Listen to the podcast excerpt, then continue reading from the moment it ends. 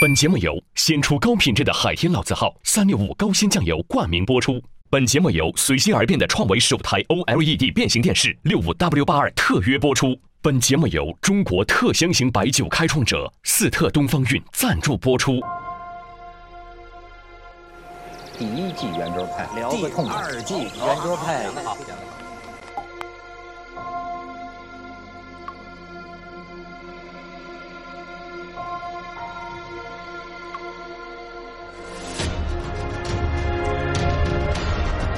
第三季圆桌派，圆桌派第四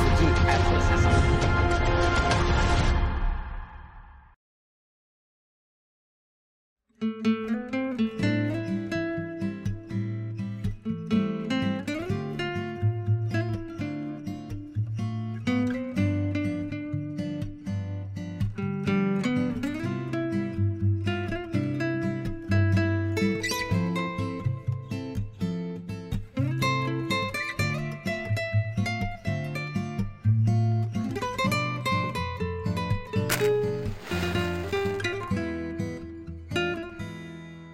节目由鲜出高品质的海天老字号三六五高鲜酱油冠名播出，由中国特香型白酒开创者四特东方韵赞助播出。欢迎陈小青，连在一起的。哎呀，陈小青现在跟我们的金主至少是同等重要。哎，胡说，我我差的太多了。没有，你一来都是我们跟过节似的，特别喜欢。这是我们圆桌派的呃好朋友。哎，但是小青真的是感慨万千，咱们。至少两年，两年没见了，你更黑了。你这两年经历了什么？我前半截儿，呃，减了一些体重，但是我出差十天长了十一斤。这个，因为你出差主要是吃吗？不是，我对我的工作就是吃。对呀，你来了，我们就流哈喇喇子了，是吧？先说说吧，又吃着什么好吃的？你每次来得给咱们说说。呃，比如说，呃，把猪猪大肠、猪肉，这个猪里脊，呃，全都卤好了，再剁剁成块儿，呃，用那个汤来浇这个果条，就是因为米粉制品，嗯，叫果汁，这么就这么一大碗。特别瓷实，特别好吃。这哪哪儿的潮潮汕？哎，有点偏爱潮汕方向上。潮汕闽南，啊，闽南。嗯，哎，这为什么呢？啊，你是安徽的呀？因为觉得隔得远，其实 隔得远，不上非洲去。啊，没没没有，他他可能更多的保存了，呃，一千多年或者两千年前的中原的传统。哦，有很多吃的东西是是跟客家人溯源，对他不光是跟着客家，他可可能是从西晋，对，衣冠南渡，他们是一个语系啊，都是闽南语系啊，潮汕话和闽南话，他们都就是不停的往东走，一脉文明是吧？你这个是一脉风流啊，呃，生活方式，哎，生活方式咱们可以谈谈，嗯，哎，你觉得什么是有品质的生活方式？那我们是自然人的时候，我们就会，比如说，我们会吃的要吃饱、吃温暖、吃舒服。当我们成了社会人的时候，我们就得说，嗯，文涛今天吃的是什么？我可能要吃的比他有面子一些。哎，吃什么就能比我吃的有面子？呃，有个最简单的例子，就比如说，现在你去很多的上档次的餐厅。它都会有一个东西，鱼鱼子酱。哎呀，哎，不是贵呀。哦，没我以为那商家 当然喜欢，它的利润空间比较大，对吧？嗯，都都加鱼子酱。我吃过，比如说生生鱼上面放鱼子酱啊，这个面包上面涂鱼啊，对，面包上面放鱼子酱。嗯，呃，后来我也吃到了，比如说红烧肉上面放鱼子酱，红烧肉放鱼子酱，那什么？我还吃过。臭豆腐上面放鱼子酱，油炸响铃上面放鱼子酱，呃，我我我我觉得，这个螺蛳粉上面放鱼子酱的日子其实也不远了。显然，您炒牛河也放鱼子酱。但是呢，对一个高档餐厅来说，如果没有松露鱼子酱，它就不叫高档，它就好像就不够品质对，哦请，请客的主人啊啊，他得有面子啊，这就这就是品质。后来我我问一个美食家，我说这个这个他为什么是鱼子酱？他说这个鱼子酱啊是这样的，鱼子酱啊相当于二十四史。我一想哇，哦，这个厉害啊，二十四史是吧？相当于老板桌子后面的二十四史。这一皮儿里头是空的，就是就是老板不一定要读他，哎但是呢，在训斥员工的时候，他更加的自信。对 对对，背靠着二十四史啊。你所以看我们徐老师背靠的是《红楼梦》。所以就是这马克吐温说的嘛，就是经典，就是人人都想读过，但从来没有读过，就这个仰望。所以我刚刚听您一说，就是您的生活一定比我有品质。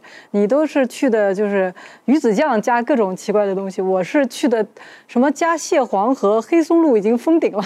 我也见过，就是各种餐厅奇怪的什么小笼包黑松露，不算奇怪了哈。还有什么？大饼什么黑松露，什么印度不就是印度泡饼加黑松露都有，就当时我就觉得就不对劲了，这哪里来的那么多黑松露？哪来的？你这鱼子酱是不是你也会问一个问题，到底哪来的这么多这？样也好。鱼子酱现在就是因为我们的人工养养养殖的太呃，鱼子酱大部分都是养殖的，呃，就是不养殖的没有那个野生的没有嗯那个养殖的飞。海的那些就呃，对对对对对，那那些那是真二十四史。呃对对，哎，那那为什么不是鱼子酱就确实好吃呢？鱼子酱它确实是风味非常好，但是我个人理解，鱼子酱其实是什么都不用配，哦，单独吃鱼子酱。，对，对它可能是一个嗯很很好的一个享受。你看它这颜色都让我想起鱼子酱。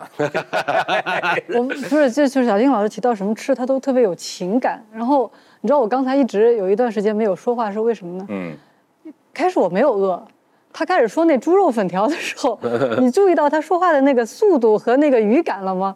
我就越来越饿，越来越饿，越来越这个我有我有我早有观察了，是不是不是，还有一个就是他说话的时候，他一直在咽吐嘛。对对，你那叫知道吗咸水。就是给人一种，然后他这这个就是催眠，他他他又他他他又发。就是他投入了情感以后，这个东西变得有品质了。其实这个都是跟人的自然属性有关系。你看，我们很多的自然属性，我们在吃东西的时候，有的东西我们会吃的过瘾，嗯，嗯嗯嗯比如说我们吃的这个嚼肉，我们会过瘾；对，这大块吃肉，我们会觉得过瘾。我们想一想都会觉得过瘾。诶，我们吃那个特别爆辣的烤鱼，我们会过瘾，痛快。哎呀，过瘾。这这个过瘾之后，可能我们就会追求一点美味，哦，嗯，就是我们吃着又平淡，又又觉得它里边的层次特别特别丰富，慢慢的可能就会越来越，我的理解可能就是越来越有品质了。但是往往它和人的，它有一个巧合，它往往和人的财富掌握的多少有点关系，就是人小越小的时候，他越喜符合人的自然属性。比如说，几乎所有的孩子都不吃苦瓜。哎对，嗯，如果让一个孩子挑红豆沙，一碗是有陈皮的，一碗是没有的，孩子肯定会挑那没碗没有陈皮的。但是换过来，你找一个四十岁以上的人，他肯定是挑那碗带陈皮的，因为他知道了这个有苦味之后，让自己口腔沉静了之后，再去感受那个甜，这种这种复杂，这种复杂，所以能够感受复杂的，不是这么简单粗暴的，可能跟品质会有点关联。这个是比较正面，就是说等于是吃里边除了满足最直接的满足口欲以外，还有点文化积淀了，对不对？对，但是跟你刚才讲的鱼子酱好像鱼子酱是虚妄的，但是他说的这个与其说品质啊，不如说是品味，嗯或者说是假装品味，嗯啊。但是呢，实际上我觉得品质这个东西啊，你看一个有质感的男人，嗯 哎，这个质感是什么东西？就是说，你的品味可以是任何一种品味，但是呢，你这个品味，你这个鱼子酱也好，你这个红豆沙也好，它有一个谁做的地道，谁做的不地道的问题，这个就是质地的那种。徐老师，你觉得这是不是有区别？对，品那个品质可以很便宜的东西，也可以非常好的品质，对吧？那个匆匆忙忙什么东西加鱼子酱，那个就掩盖了 那方面功夫被他省掉了。哎，品质呢比较接近于我们讲的生产力，嗯，那个那所谓品味啊，还有格调啊，嗯还有更接近于生产关系，就是你怎么把它卖出去。嗯嗯这个本来呢应该是生产力决定生产关系的。嗯我德国汽车做得好，我日本的电器做得好，它是靠我做得好。但是呢，用从生产力上去抓的话，很很累，所以很多人愿意就是直接从生产关系上入手。嗯，这个这个呃呃，本是这个理论是本雅明提出来的。他你这个说俗了，就是说一个是做的，一个是卖的。对，从文学生产，本雅明的说法就是作家怎么写，这是生产力，这是做的。呃，你的书店怎么卖，这是生产关系。嗯他想的是我怎么写，我写我一个作家的文风，比方我托尔斯泰来了，那我就卖给了一批的读者，我创造了一批的读者，或者是训练了一批读者，提高了这个文化。可是现在的世界，越来越多我们看到的情况是，生产关系反过来决定生产力。嗯，书怎么卖，会影响作家怎么写。嗯最简单的比方就是房子，你拿到了一块地，你说是卖房的方方法影响盖房子的方法呢，还是盖房子的方法影响卖房的方法呢？你想看哪一个是先决的？应该是卖吧。对呀、我一块地有了，你文涛你有块地了，嗯，马上就打算你这个地价是多少，你能盖多少层，你最多能够盖多少个单位，你能卖多少钱？好，你决定了这个，你你买进来是五千一尺，将来卖出去是一万一尺。那根据这个这个计划卖给什么人，他们有什么要求，然后我盖多大的房子，洗手间怎么弄，是盖成最高级的，还是盖成中产的，还是往平民方向发展的？你看所有的生，你怎么盖，怎么设计，变得很简单了。最难的是前面一步，你将来能卖给多少钱，多少多少多少人。那这个是很明显。那所以在在文化上来讲，就等于是书店这个书卖给谁，怎么畅销，就影响到你作家。哎，你要写什么啊？酒香不香不重要，主要是你在外面能吆喝。就是品质是否迎合得来的，还是哎，那么这个这个情况下，就跟以前十九世纪以来 Max Weber 来讲的，我们有了品质，自然东西就好，这酒香不怕巷子深啊，等等等等，就是。那我不知道食品上会怎么出现，我相信在一般老百姓的吃食上，还是品质为主的，尤其在地方上，对不对？那这实际上就是城市越大，生产关系决定的成分越大，成分越大。哦，那越到呃，它的商业社会没有那么特别发达的地方，你就会觉得，呃，还是有这么多。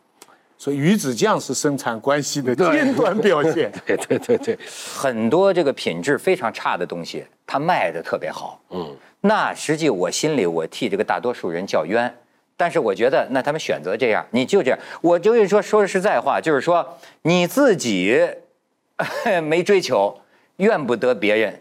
因为我也比喜欢喜欢呃看那个家具，木匠这个圈儿里也是这样，就是说你他总有一个就是在外行人那里啊最有名的，但是在他们小圈子里啊，总有一个他们就是哎最服的。内行人最服气的。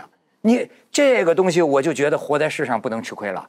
你你知道吗？哎，包括我们主持人，哎不，我就说这个，没有没有，我是最有名的，行吗？啊，不是，我也不是最。哎呀你看你这不是不是，两个不落着你们你们纪录片界对吧？或者呃这个呃作家、画家，有时候我真的觉得我替大多数人觉得冤，但是没有办法，我们是知识不对等，信息不对等，我们就是不了解。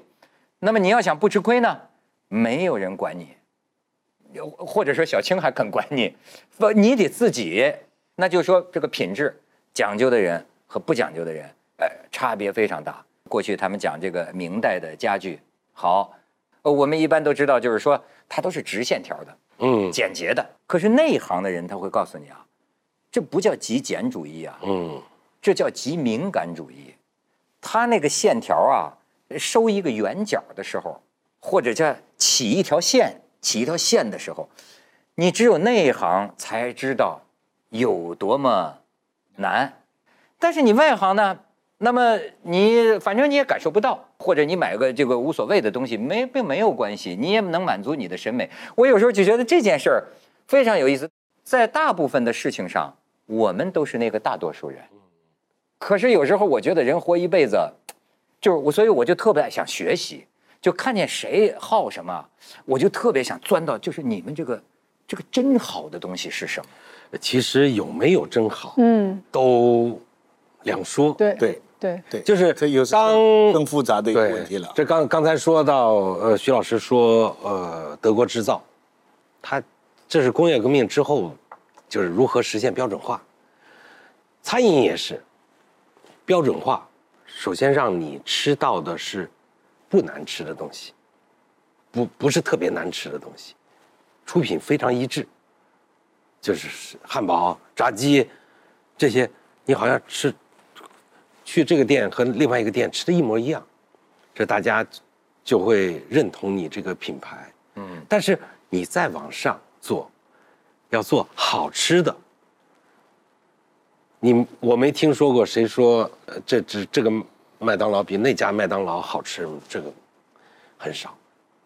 但是你如果说我做更好吃一点的，其实大家很难统一观点。哎，这也是另一个问题。嗯，这个这个没有办法统一，什么是最好的？谁做的菜最好？这个是不是因为这个就跟他的个人经验、个人好恶、个人尤尤其是个人经验会有特别大的关系？每这个每个人都有自己走过来的路，对，有时候一下就可能击溃你。可能你曾经妈妈做的菜，哎，可能你小时候最困难的时候做的菜。我我知道一个故事，一个呃大房地产，就不说他的名字，他这个这个他的厨师是一个，呃五星级酒店直接挖过来的厨师，在那做菜，专门给他的客户做菜。呃，有一个马来西亚的有钱人，来在确定能不能来投资的时候来做了考察，在吃饭的时候吃到了一种芋头，就就说我小时候吃过另外一种。长得像老鼠的芋头，就说了这么一句话。然后这个厨师就是用了一年的时间，找了很多的地方，后来在陕西找到了，这是个广东的地方的人，找到了之后，就在广东也种了，还而且种植成功了。当这这个老爷子第二次来的时候，没有没有任何的交代，嗯，把这。吃傻了，流泪了，哎，投资了，关键是投资了。对，那你 那那关键是第三句啊，我们跑去吃傻了，这个啊流泪了，买单走了，就是就是可能和个人的阅历和个人的生活习惯都有关系，就每个人需求其实都是不是。特别一样，他是既有这个这个个人的，说你喜欢你好什么，你好什么，但是你如果因为这个，你说这个东西里边它就没有绝对标准，好像你比如说，呃，我举个例子来讲，我们我们中国工匠过去讲什么采美工良，嗯，哎，这基本上是个绝对标准吧？嗯，您说食材也是，嗯，采美，对吧？好的菜，最好的这个材料，然后。最好的这个技术、技术和和做工，嗯，当然您说什么才最好？某一个芋头是安徽的最好了，还是比如说陕西的最好了？那么这个可能是个个人口味的原因呢，还是说最后大家会得到一个绝对的公认哪儿的最？你比如说你为什么说人参哪儿的最好？大家都知道，这是从科学的理念来出发，比如说含糖量、氨基酸、脂肪，呃呃，每一个把它都拎出来，对对对来检测，包括这是客观测评，还有一个主观测评，比如口感，这个这个脆度、含水量，这个嗯这个呃呃后味前呃呃入口的味道，啊、我再呃加在一起，可能是会有高低。嗯，那现在我们说，我们的美食家很多的美食家，他能够做到的一点就是说，在合适的时间到合适的地点，吃一些东西，呃，这个这个就已经是非常高了。再往上，肯定是大家的认知是完全不同的。对，嗯，我记得我看过一个有一个美食节目，他就讲，他第一集讲就是这个披萨饼，嗯他一上来就讲了一个很很很有意思的比较。他说，如果对大就是对一个这个意大利人来说哈，他就会觉得披萨饼，它有披萨饼行业协会，它必须是某一个地方出的这种这个奶酪，呃，这个这种面粉，这种这个这个这个这个香草等等。这个所有东西，就您像像您说的是原产地的，这个才叫是披萨饼，别的就不叫。可可是呢，这个主持人他就说，在日本，比如说他的披萨饼上放海鲜，对那意大利人绝对不能够接受的，这是什么呀？他说，我我可是吃过放烤鸭的披萨呃，，我也吃过，挺好吃的，还加菠萝，是不是？ugly delicious，对，对吧？他说，啊，对对，是 ugly delicious。对，他说，他说那在日本为什么他用海鲜呢？因为他离他的原产地更近。对吧？我不能从这意大利飞这些东西过来，那离我这个更新鲜。那更新鲜是个标准，还是原产地是个标准？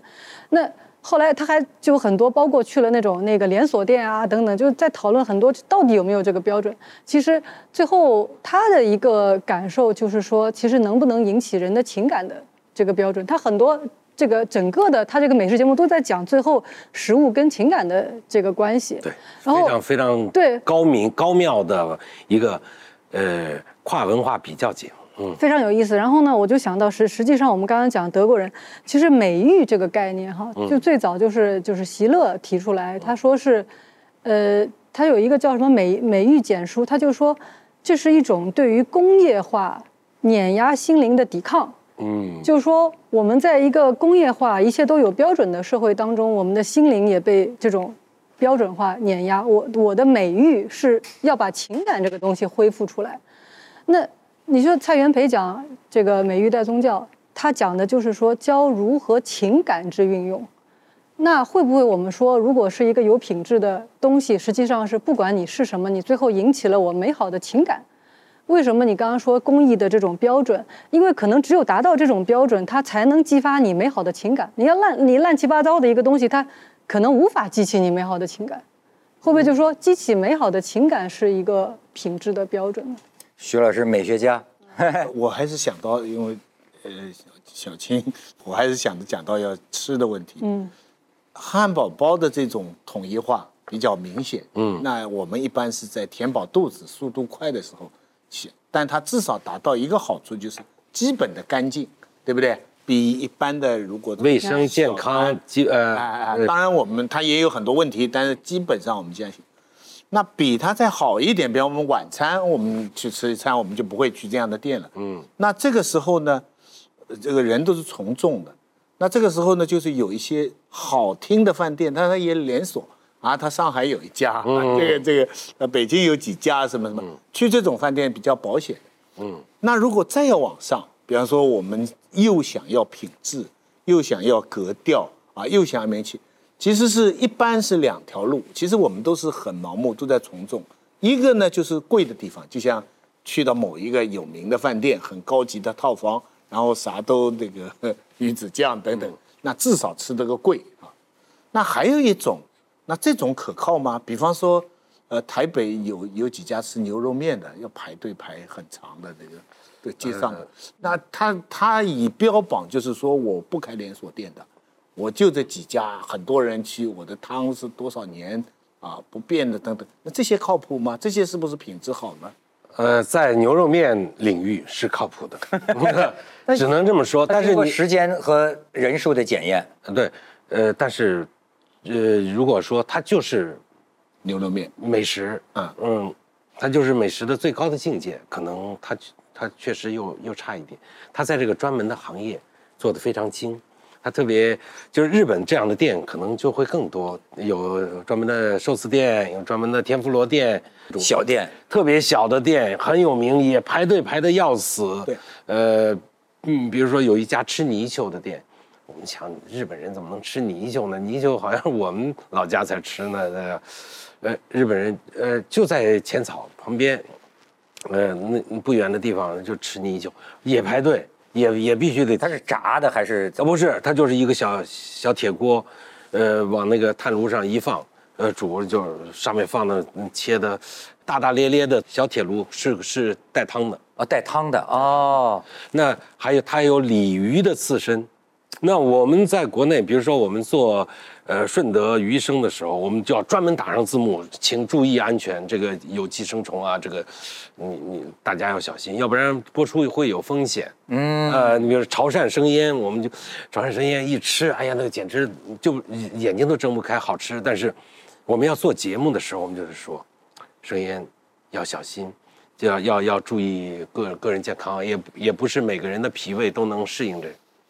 但是，在这家餐厅，你能吃到鲤鱼的刺身，生吃鲤鱼，河里边的鱼啊，这是但是呢，这是，呃，日本几百年前他就这么吃，那今天人还这么热爱，这种店是故意不开连锁店，对，故意他他肯定不开分店他不开不开分店，还有一个非常重要的原因，这实际上跟所有制有关系，就是他可他他这个屋子房房子是他的，这个呃经济形势有波动，他反正没有房租，嗯，嗯，所以这个这个是再弄几个，再买几个房子不行吗？啊，对，再买房子当然可以，但是不开连锁店是有的餐厅是就是就像纪录片一样，有的纪录片是卖制片人的，有的纪录片是卖导演的，一谈话节目也是这样，有的节目是卖平台的，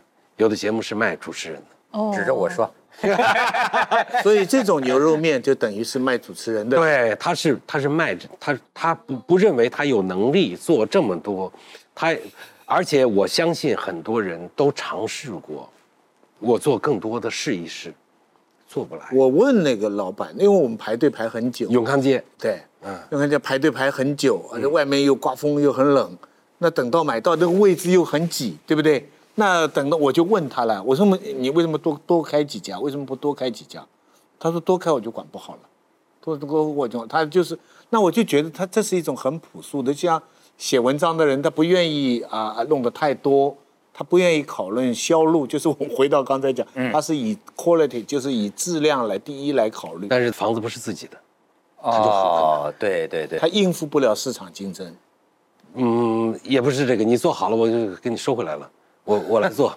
哎，但是我觉得确实像你说的啊，你比如说这个品品和质，品呢是高低，对，质呢是内外的。如一，嗯，懂画的和不懂画的，你承认不承认有高低？人品承认不承认有高低？品质就是比较多一些客观性的因素，嗯，品味就相对来说比较主观了，对，对不对？同意啊，这就涉及到品味了。嗯，但是品味呢，又有好多家数，对吧？这个系统的它好像有它的高低。你比如说，那你很多喝普洱茶的就有很多圈子，那你你你这个他觉得他这是高，你那是低。我我我们拍片儿就遇到过这种情况，我那去去拍一个呃做茶的，嗯，我说哎呀，我说真好，那这泡茶，我说真好，我说我一两天喝了两个大师的茶，我说你喝了谁的茶？我说了另外一个人名字，哦，那今天你就不要喝我的茶了。哟，哎，是是，竟有这样的，什么竟然什么意思？唇亡就是相亲到对，就就是说，那他你你不懂茶的，你喝不懂我的茶。不管是衣食住行用赏，就是你就说蔡元培这个，美誉的问题，它原本啊是有它道德的含义，我觉得这个很有意思。孔子讲什么“吾未见什么好德如好色者也”，嗯，我觉得美育真的是个方法，就是说啊，嗯你说让人舍己为人。这个东西对他来讲是需要克服人性的一些呃恶恶性或者叫动物性的，对不对？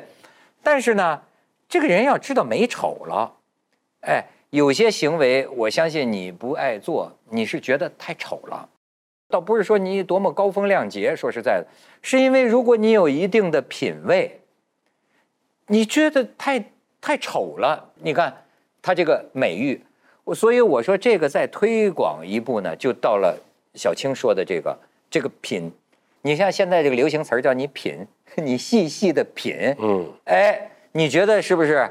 就是不会细细品的人，他这方面的神经，或者说他也没往这方面做过努力。但你要努力努力呢，我就说，也许你就能不吃亏。就是在在很多选择当中，哎，你特别注意回味，特别注意变味呀。这个或者说这个老师说这种红酒好，我试试。他说那种红酒好，我试试。哎，这有有时候有点像人生的混乱选择当中，你该怎么办？就是轻易多失，但是最终你要对自己的感官诚实。可是你的感官需要你学习，需要你开发，需要你进步。这个这个就是跟当然跟训练特别有关系了。我就想起一个比较极端的例子，好像是黑泽明的女儿，她写那个回忆，她说她爸爸跟她说，江户时代有的那种商人家里面什么。就让这个孩子知道什么是好，什么是好东西，什么真东西，就给真的金块儿当玩具玩，就是让他玩。说从小接触真的东西，啊，甚至就是说他一个就是你你长大了知道什么是真金，但从小也是有这个真的概念。我觉得就是说，你如果一个人经常接触，你比如说那不要钱的那大自然，或者是等等一些真的好的自然的东西，你可能慢慢的不光是吃了，各种方面你会有你的体就是这个体验，那。其实你刚才还说的一个事情，就是说美的感受会引起方方面面的改变。五讲四美三热爱嘛？哎，对对对对对。哪 四美说得出来吗？啊啊，心灵美肯定是。环境美有吗？有 有有。然后呢，他我我我采访过，就是湖北有一个就是贫困中学的就一个校长，他去到就是就那个学校的时候，他说一开始那个校风特别的糟糕。比如说做就是考试作弊啊，老师都帮着 学生作弊那种，就是一个大家不爱去的这么一个学校。他干了一件就什么样的事儿呢？他在这个厕所叫大家种植物。我们学校有这个美术老师啊，哎，你弄弄这个绿植花儿怎么弄进去，把这个厕所弄得特漂亮。就从厕所开始，大家会觉得哎，我们这个环境在改变，他们的学校的方方面面一切东西都大家开始觉得我要维护这个环境。他就说由这种。细小的一个环境的改变，慢慢慢慢把校风啊各个方面，当然还有很多这个努力，就是说美的感受会引起一个人方方面面的改变，啊，哎，我这理想主义，那你讲讲现实主义？对，你说说现实。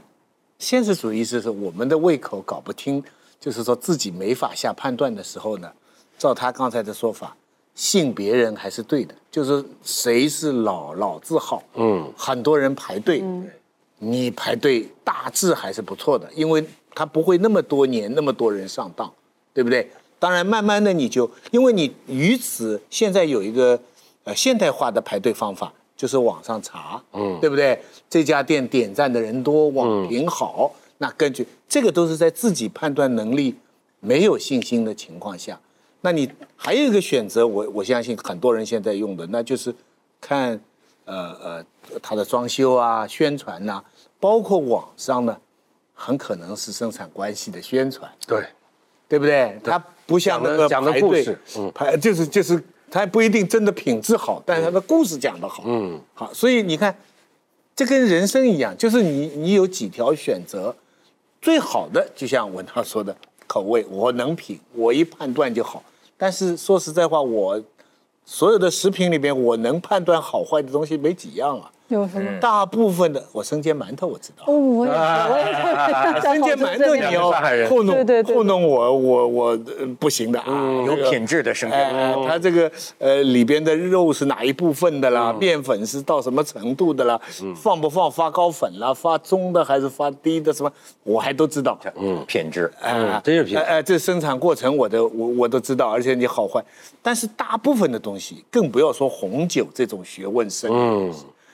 无从判断，红酒他喝文道行，嗯我哪行啊？根本我我被人家喝那个几万块的跟几百块的搞在一起，我都搞不清楚。那我一下子觉得自己文盲啊，就是根本就是不行。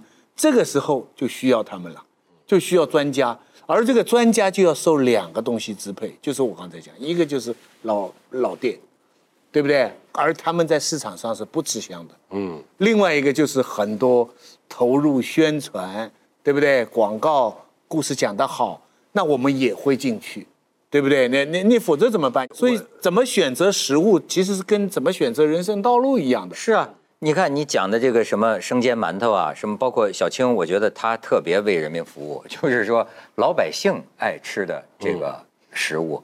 其实咱们说了半天，呃，这个品质啊，倒不是说多有钱，对啊对你说这个品质是不是只对所谓的高端人士而言了？我觉得不是，当然不这当然不是。就是对啊，就是任何一个普通人，钱也不多或者什么的，他怎么有高品质的生活？体现在哪儿呢？就像吃的一样，叫适口者珍嘛，就是他都每个人都有合适自己的胃口的东西，但是回到自然属性，对，但是你说老实话，在今天这个社会里面，不可能每个人都有可支配的资源。资源或者是资金有这么多，对。能够吃到自己天天想吃的东西，对，所以它品质有时候，或者说品味有时候，呃，你能够得到的和你想得到的，就像分子和分母的关系。你想得到的特别多，那个能得能够得到的就这些，你可能就会，它的它的数值就会变小。那你刚才说的这个，我就想到一个笑话，就是说，呃，因为新冠，啊，我不得不提高了我的生活水准哦，啊。如果再不流掉的话，我就破产了。就是怎么说？如就是因为不是每个人每个感染的人不都有他的去吃了哪家餐厅，啊对对对，去了哪哪个哪个酒店住，不不都有踪迹吗？对，说为了那个流调能好看一点，把自己的生活水准提高。了。哦，如果有一天曝光的话，你的流调对对对。哦，如果再不曝光的话，就哎，就真的这事儿对实际他有影响。上，就是实际上你原来是天天吃麦当劳的，怕被人曝光这件事。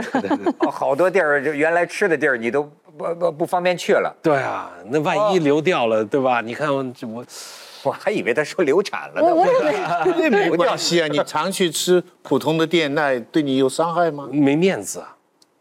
被公布，哎，你看，面子算不算品质要求？这品质高品质生活到底是呃面子还是就是就是我刚才讲的那个品味、情调，对对，有很多东西，很多人去的时候去吃，其实都知道是吃一个情调，对不对？是它的一个环境，名气最简单的就是我们能看到，能很多的这个嗯餐饮的教学的这个课程，它都是告诉你，就是它利用的是人的呃心理比较脆弱的那一面，比如说，为什么那些餐厅人多，它适合拍照。哦，对，你拿着自拍杆去吃饭就特别合适。我现在就看看某点评上都要写上叫适合拍照。对，是吗？嗯，那这个最有意思的就是，你关键你花的是八十五块钱，你能够吃出来二百五的感觉，这还是吃成二百五？就是这个这个这个，他就给给给人明确的心理暗示。所以，嗯，有时候嗯，参加一些餐饮嗯方面的同行的这个论坛啊会啊，我心里面就也会有些悲凉，就会就会觉得，嗯，餐饮和美食，往往用的是两是两两股劲儿。刚才说提升品质，我们说人判断品质是你的一个审美过程。对，对，那那提升品质是对方来看我，哎，这也可这对没错这这，是一个反反过来的，这反过来的东西，往往我们提升品质，提升到一个合适的程度，就简单的说，提升到麦当劳的这个程度，它它是一个最佳的盈利点。嗯，我投入的精力，我雇的人，他们是呃，我用的时间，calculate，他们是仔细算过。对，反复计算过的，这就是最最合适，我这样就能挣到钱。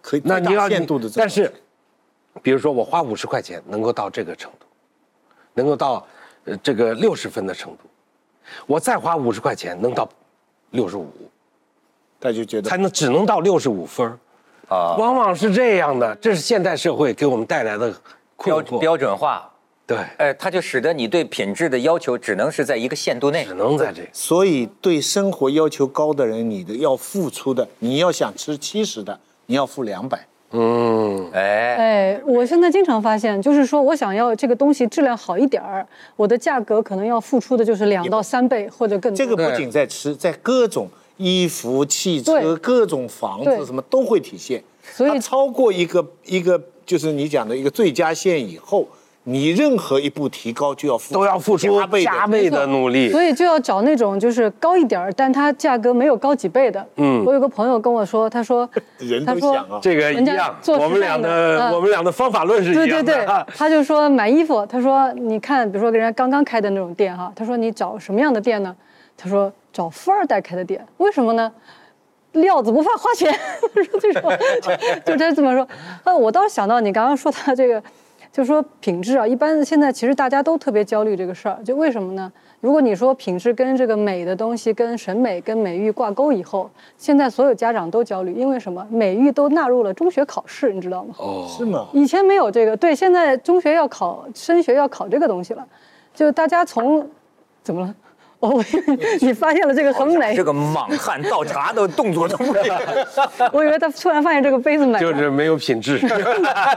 对他们，你看，所以现在看这个美术馆展览的，哇，这个家长就是懂不懂都报这个班儿啊，还要学啊，要带着孩子看啊，他自己看不懂也是孩子都排着看，然后呢，就千方百计的要提高这个东西，然后我因为算分数是吧？呃不光是，而且不是，大家真心也觉得，就希望下一代有这个，就我们这一代可能表达这方面教育没有那么多就是让小孩从小知道美丑，哎哎以至以以希望他以后长大以后就会有品味。我们的社会经济发展到这个程度了，发展到大家希望孩子从小就说，就下一代人从小能知道美丑。很多孩子我见过的，他会弹钢琴，可我觉得他不懂音乐。哎，他会画画，可是我觉得他不会欣赏呃、画作。嗯嗯，你这就我觉得他不懂审美是。不是心灵的事情？灵就是一个是经验看的，还有一个是心灵。我我就我就在我最近比较感慨的，我看那日本有一个就是那个动画片已经很多年了，叫《啊设计》，它就是一个集了日本就是。日本最好的设计师半壁江山，什么原研哉啊，呃，什么魏延，我这些人都是给这个片子做策划，做这个里面的就是这个设计，但是个动画片，很多很多集，每一集就就是这个十来分钟，讲这个东西怎么拆的，怎么设计，什么什么的。哎，他就是要培养，说这个这个就是最早的这个导演，他就说我是要培养六十年以后的设计师。我有时候常常觉得，就是说我们觉得某一个领域最高的这个艺术家，最好的什么，他不应该给小孩子去服务。我就说最好的这个艺术家，最好的设计师，这他们能不能做一些从就是最底层开始做的事情，能让他慢慢成长起来？，但是我觉得这小青，你可以给支支招儿。大部分人的这个生活，甚至是年轻人，有些是租个房子啊，甚至只有几平米啊，这是立锥之地。他怎么该他该怎么追求品质？呃，如果说现实可能是很残酷的，但是我觉得每个人都有一个向善的一个内心。我觉得从这个角度来说，过有品质的生活，实际上，呃，到了一自我这个呃实现的那那那个地方，嗯，跟物质生活的关联并不大，内心够丰富就行了。我经常跟同事在一起，同事说，呃，那是个，那那那是个什么牌子的车？哦，那个可能很贵吧？他们就会挤得我说，嗯，你的内心真充实。呃，其实呃，它跟物欲有关系，还有一个就是给自己立规矩，就是嗯呃，中国现在这个大家比四十年前要富要要有有有钱多了，或者是说物质生活水平提高多了。那过去的追求是吃饱，呃，吃过瘾，吃满足，现在更多的是，呃，吃少量的，吃精致的。呃，这样的人，我觉得在我的生活里面有有有很多，他们他们就是大致是有品位的，也不会像我们天天去吃烤串儿，这个嗯也也没有吃烤串儿没品位吗？不算有品质的生活。吃烤串儿，说老实话，吃什么都不重要。我觉得就是那根棍儿在那坐着喝着酒都都行，就是他他不不需要特别精细。惬意。啊，你说听哪个烤串儿烤烤串儿大王，好像好像它的技术含量稍微低一点。你看，它这个还是跟技术含量有关系。对啊，嗯，哎，所有的餐饮肯定都跟技术含量有关系。呃，刚才徐老师说的排大队的那个牛肉面，嗯，那那就是他天不亮，就前一天晚上开始炖牛肉，早上切成块儿，再再炖一次，完全烂了还快还在，一块一块的还都在，然后这个牛肉汤再来做面。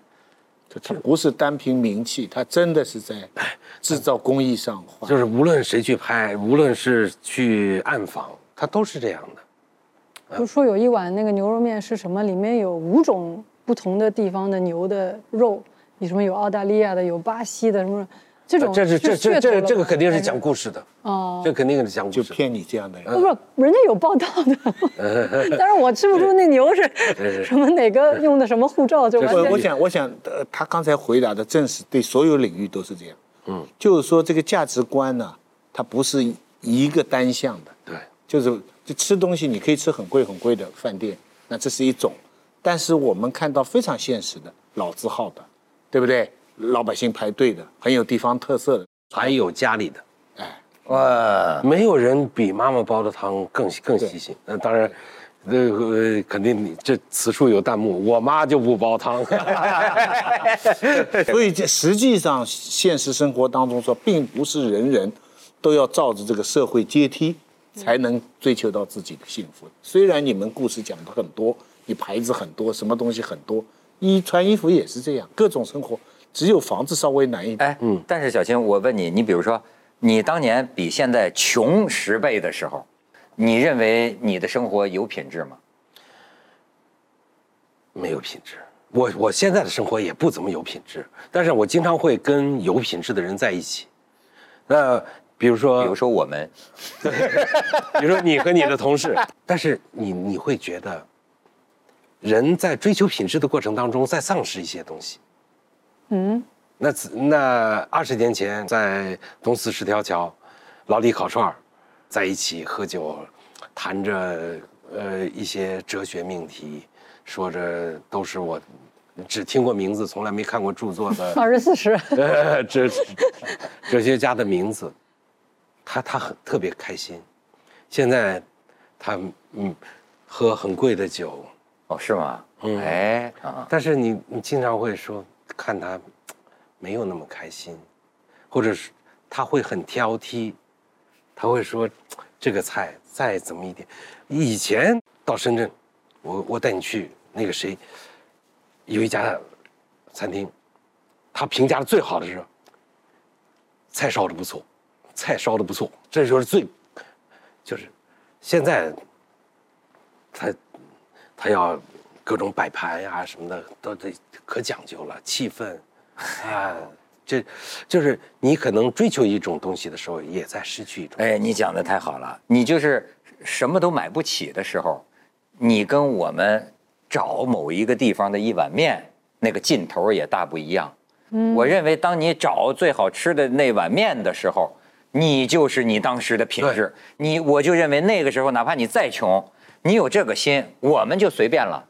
他呢会找找找找找，哪怕五块钱一碗，我要找到最好吃的那一碗。哎，这一方面这就是一个品质，而且呢，这种品质呢，到后来的这个变化呀，比如说你喝五百块钱的红酒的时候，你就失去了喝一百块钱红酒时候的乐趣。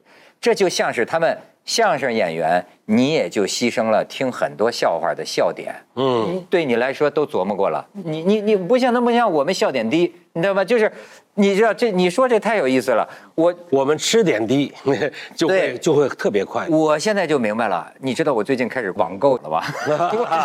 我真是后知后觉，这么这个这个乐趣，老听年轻人说了很久，我最近才迷上了，有点影响工作。我觉得我每天，你知道你找什么呀？我找什么？我告诉你，我找汝窑，吧，啊，陶瓷，嗯，我买的嘞，有二十多块钱的，有九十多块钱的，有九百多块钱的。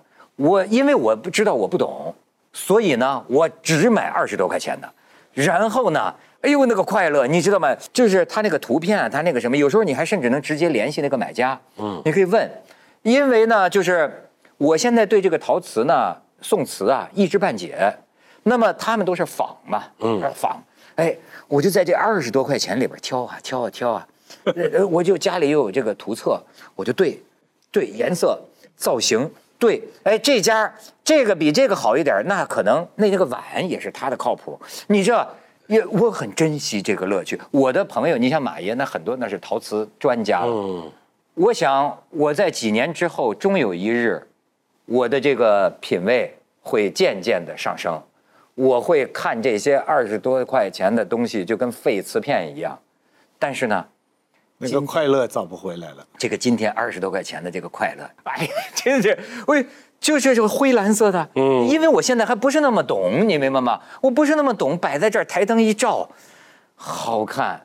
你就就这就是他就是这个道理。你你要好吃，你要不怕麻烦，才可能找到吃的。有人问我说，怎么提升自己的这个嗯美食的鉴赏水平？我说问我要吃什么？我说最好的方法是吃亏。哦，你吃了很多，就是踩了很多坑，撞了很多雷之后，你慢慢的，一个餐厅我大概看一眼，我就能够知道它好与坏。还有一个，对我们一般的人来说，怎么才能找到好吃的地方？一个是自己要会点手艺，你会点手艺就知道他做的好与不好。这个好多人自己一丁点儿都不知道，其实其实只能依依靠网络了。对对对对对对，呃，在呃还呃对，那都是以好多还是用钱买来的。这个这个这个嗯嗯刷的评价，你比方说这个你就很难。还有一个呢，就是要交会做饭的朋友。有一个做做餐厅的朋友，做川菜，就是每次我们去吃了都觉得好吃极了，就然后就发微博，然后别人来吃说没那么好吃啊。哎，给你们炒的不是给大家吃的，对他不是，他每次给我们吃的，他就直接说，这个是不卖的，这个是不卖的，我怎么听着跟古董店里的有点像？这个是不卖的，就是我们吃到的实际上是没有上菜单的菜。哎呀，哎，后来他们就把这个菜就是做了叫中国第九大菜系，叫板棚菜，老板朋友的菜。板棚，真的不是说非得有钱才能讲究品质，真的。我钱不够的时候必须这样想。呃，你这么说也，这话题杀手，嗯，我不，我觉得不对，我觉得不对，我我觉得我从小到大，都身边都有这样的一些朋友，嗯，穷讲究的，穷的，但是呢，他就是他会琢磨琢磨这个东西，这个东西，就是说你的生活在哪一个层次上的时候，也有追求。咱们在兰州，你知道吗？吃吃那个兰州拉面，你记得那个的士司机吗？啊对就是我们说吃兰州拉面，他说上哪吃啊？我们说就是是这这这哪儿有就去哪儿就。有名的一个，要到有名的一个，他那么没追求。我们说有追求的去哪儿？有追求的都去那儿。哎，他这个话我记在心里。嗯，结果那他那家也不好吃，对，那是另一件事儿。嗯但是在我看来，就是你有追求，嗯，不是说你有钱，而是说你有追求。这样的人，等了他，等到他呃挣钱多一倍的时候，他会在另一个消费层次上仍然是这样。对对的，对，所以不要拿财富当成讲究的标准。你知道这个？因为到最后呢，最重要的还不是你吃到了什么，拿到了什么，就是这个过程。就这个过程啊，就这个过程是最有价值的。是很有趣。但是刚才义军说的那个，就是他家也不好吃，这个可能就是，嗯，跟你过去吃的牛肉面有很大的关系。就是很多当地的人没特别推崇的，就是我拍片也是这样，就是说那家红了，因为他拍片拍红的，我们当地人都不都不去吃的，我们很困难能够达成完全的一个共识，这个是我我就是特别爱吃川菜嘛，我前一阵也我也是去成都吃，然后我说怎么他们说的好吃都不好吃，后来我发现了什么问题？我口味的好吃是那叫全球化了的川味的好吃，啊就是我印象当中只有那么几个味道，就是我在北京、上海吃到的好吃的那个味儿的东西，我拿它去套他们那儿的，当然这个是有差距的，嗯。嗯，哎，但有的时候我觉得那个网上的那个有的那个第一名是靠谱的。我们有时候出差到有的地方去啊，还真是好吃啊，就是根据网上那个找啊，数一数二的。我也学会了看评论我也学会了看评论有没有真假。这个嗯我不好说吧？哦，你不是他代言人，不是不是不是，呃这个肯定是大家的意见，这肯定是大家的意见，就或者说是更多人的意见。这这个如果是没有里面没有呃水分水分的话，这个肯定是更多的意见，但是更多的意见不一定是正确的意见。哎，这就像我开头说啊，大多数人其实也有可能不知道什么是真好的。就是你我我的几个美食顾问都告诉我了一个诀窍，呃，点评网的分值是从零到五点零，说如果你想要吃好吃的，他他们推荐的，我一看，基本上在三点五到四，为什么呢？就别的是刷的，不是刷的，就是那个是特别大众的，就是就是这个这个区间，当然里边有很多不好吃的，嗯，但是有更多的不好吃的，但是呢，他挑的那家肯定是好吃的，就特别神奇。我觉得要学会看评论，你嗯现在就学会了。有时候我一看买一个东西，说哎这个价廉物美啊什么的，我说下面评论还那么多，一些人都还，而且评论不是就说好赞，人家还拍了照片，然后说怎么怎么好怎么好。后来我说哎不对，我说这个评论怎么长得很像呢？我说每个人发都是五张照片，然后都是几个姿势，哦，他们说都是买了以后。会收到说你给我发五张照片，然后就返你多少钱，要学会要找门道。我跟义军选择是一样的，方法论是一样的。比如说，我同时选一个有连锁店的餐厅，我肯定选那个最贵的那个，就是一个名字啊，我哦，肯定选最贵的那个。那个我自己的经验是好的，不是一一星点半点儿。对哦，但你能解释这些原因吗？当然能解释，那个主厨在哪儿。这个还有一个就是就是你要看，只要是是，就是那个评价里面，如果说这个有点小贵，嗯，呃呃，尽管非常好，呃，尽管挺好吃的，但是我不觉得值这么多钱，我我我就肯定就扑过去了。嗯，为什么？扑过去了。他一般做的都不错，就是我我微博的私信里，我前天收到一个是说，我我刚到上海，我我每天大量的微博私信，我刚到上海，我们两个人希望吃二百块钱以内的米其林餐厅，你帮我推荐。就是就是每个人的心理期待其实是不一样的。还有一个问题我一直想问，就是说，中国各个地方的这些菜啊，有没有文化意义上的区别，或者说是有没有这种有道德他这意是问你品的高啊，低。对，其实八大菜系，呃，出现还不到一百年，就是这个提法啊。那八大菜系甚至只有四十多年，呃八嗯七八年还是八几年才才提出来。那是以前叫四大菜系，我我我我认为他们都是官府菜。什么叫就像官府菜？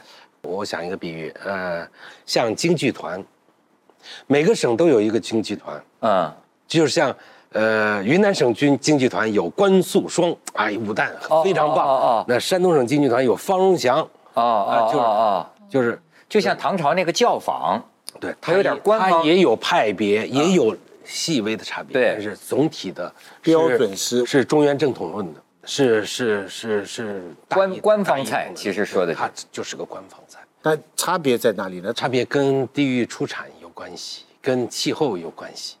呃，比方说川菜的辣，呃，这种是吧？就没有文化意义上的。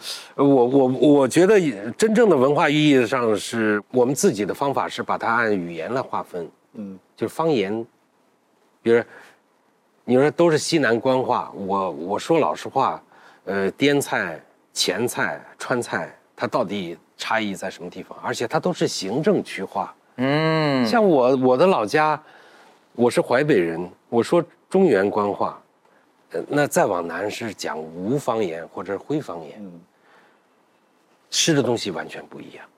啊，哦，跟语言有关系。对，甚至有些语言飞地，你会发现，像江苏的高淳，嗯，像呃浙江这种地方可能就更多，就是孤特别孤孤单单的这么一个地方，他吃辣椒，比如江山这个地方，他吃辣椒，哦。哎，很很奇怪，它是个飞地，它是飞地，语言也不和四周也不通，说不定是哪一只就迁到这个地方了。它也不通。啊所以呢，我们会按照呃语方言区来找美食。嗯，呃，别人说嗯为什么我们这个山东、河南、河北，我们美美食就少吗？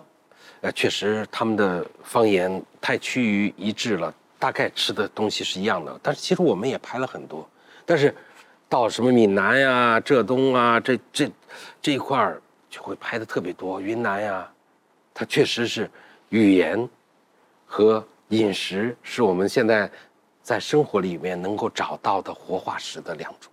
哦，这个有点关系哈，语言和有关系，所以我甚至不认为粤菜包括，就是这我个人问纯纯个人观点，我也从来没发表过。啊，现在发表。嗯，我从来不认为粤菜包括客家菜，呃粤呃广府菜和潮汕菜，他们就是三个菜系，哦，他们不是一个大范围里的，不是，它只是广东省菜，嗯，不能统行政粤菜，就是粤菜就是广府菜，哦，粤菜就是广州这块的。对，啊，就是因为他他们语言都不相通，啊，它不代表潮汕的世界观、方法论、做菜的方式，都有很多的差异。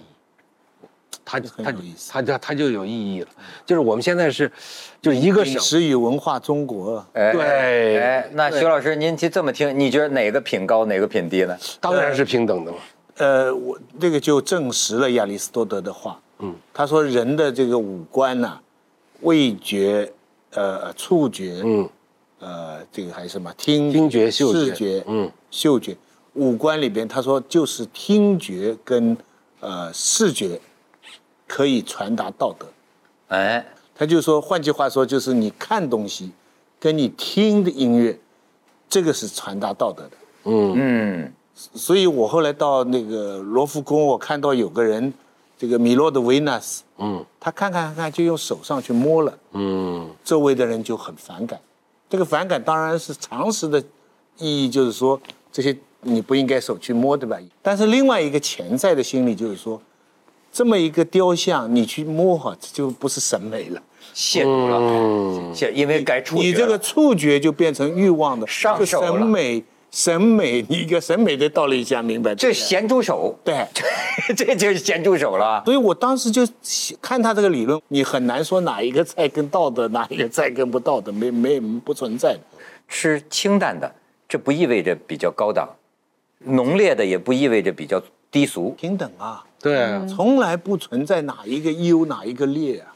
你瞧瞧，我们最后多在正能量上。呃 这个确实是这样的。对，确实是呃，如果说你不站在当地的人的角度来考察当地的饮食，你永远都没有办法摸到那个地方土地的肌肤，就这么简单。对，你然后，然后，然后你再一回到欧洲的话，你你就发现这个特别有意思了，就是科学发达、哲学发达、数学发达的民族是不会做菜的。嗯，英国美好菜，德国美好菜这么聪明的德意志民族，他就是不会做菜，他他就让你意大利的人来开，让中国人来开。呃啊呃呃，每一个民族的人都站在自己的宇宙中心。嗯，德国人自己不这么认为。他们觉得大肉肠子就是没有没有，我有一次和 这个德国的老师一块儿，他说我在读什么书，我说当时我正在读福霞的书，说福霞是哪国人？我说是英国人。一个英国人，他胆敢出来写关于美食的书，就是他都会。我我们去拍片，呃，我们去拍香肠，那他们请我们大家喝啤酒。他说这是这个世界上最好的啤酒慕尼黑，啊，这这慕尼黑嘛，嗯，德啤嘛，小麦啤酒很很香。说他们美国人不会喝啤酒，他们创造了一种叫精酿的东西。就是是一个鄙视链，就基本上是一对不个自我其实那对我个人来说，我更愿意喝精酿。呃这这个这个真的，你我们的工作实际上就是一脑袋要扎进去，然后跳回头来看外外头人怎么看我们，嗯，然后同时呢，我们要超脱出来，看自自己原来应该是这个什么。欧洲的民族性啊，跟食品太有关系了，对不对？嗯除了他们除了语言，就是讲起来还是跟语言有关，对不对？那不是谁说的嘛？就是不会画画的民族 也不会做菜，对不对？哎，有有这么一种有这么一种偏见，呃，文道给我讲过一个故事，他说，比如说法国波尔多，它不是一个，就是土这个水肥草美，这个它都是砾石，然后它就长了葡萄，然后就出产这个世界上最好的葡萄酒。上帝对所有的地方肯定是公平的，我觉得他说的真的特别特别好。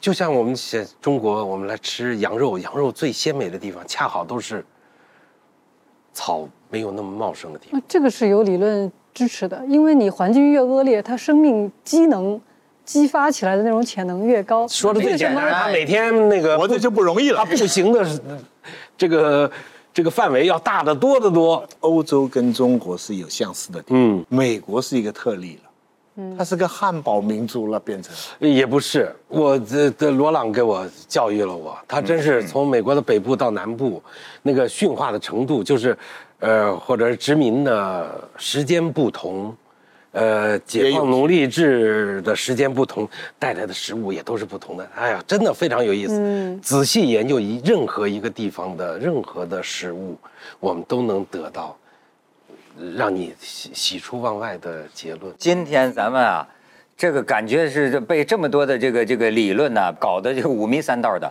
但是我觉得到最后这个结论有了，什么叫品质啊？根本上讲，追求是品质。对。只要有这个追求，这个文化是丰富的，品味是多样的，每个人也有不同的看法。但是呢，你只要去追求，就像人家说的哈，你去求就得到，对吧？你得去求。你要说你对这没兴趣，你对你生活不讲究，我无所谓，那呃只能说你不要。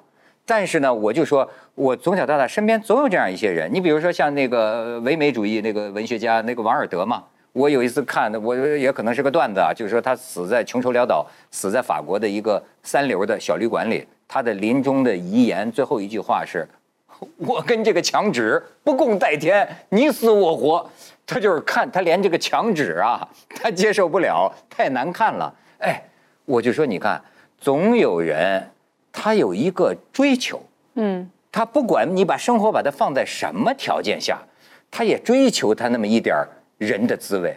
我觉得这个啊是品质的这个源头。所以说，实际上品质不不光是有钱人讲的，真的任何一个人都可以有品质，就像你有追求，对吧？就就像是对任何一个人都需要酱油，对吗？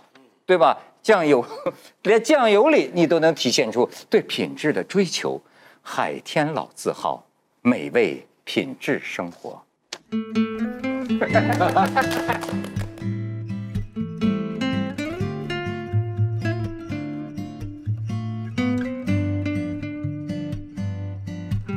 鱼子酱啊相当于二十四史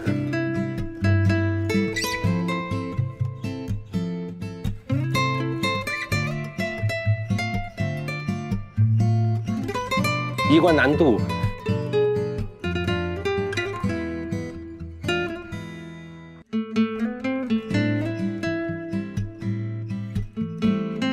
好多家数，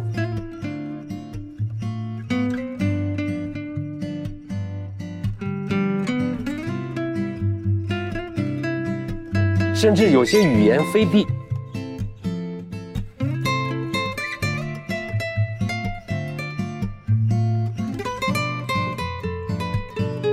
吾未见什么好德如好色者也。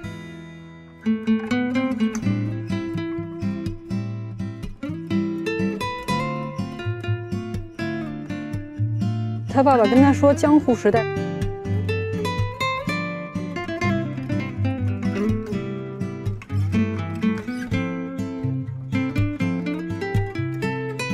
就像唐朝那个教坊。”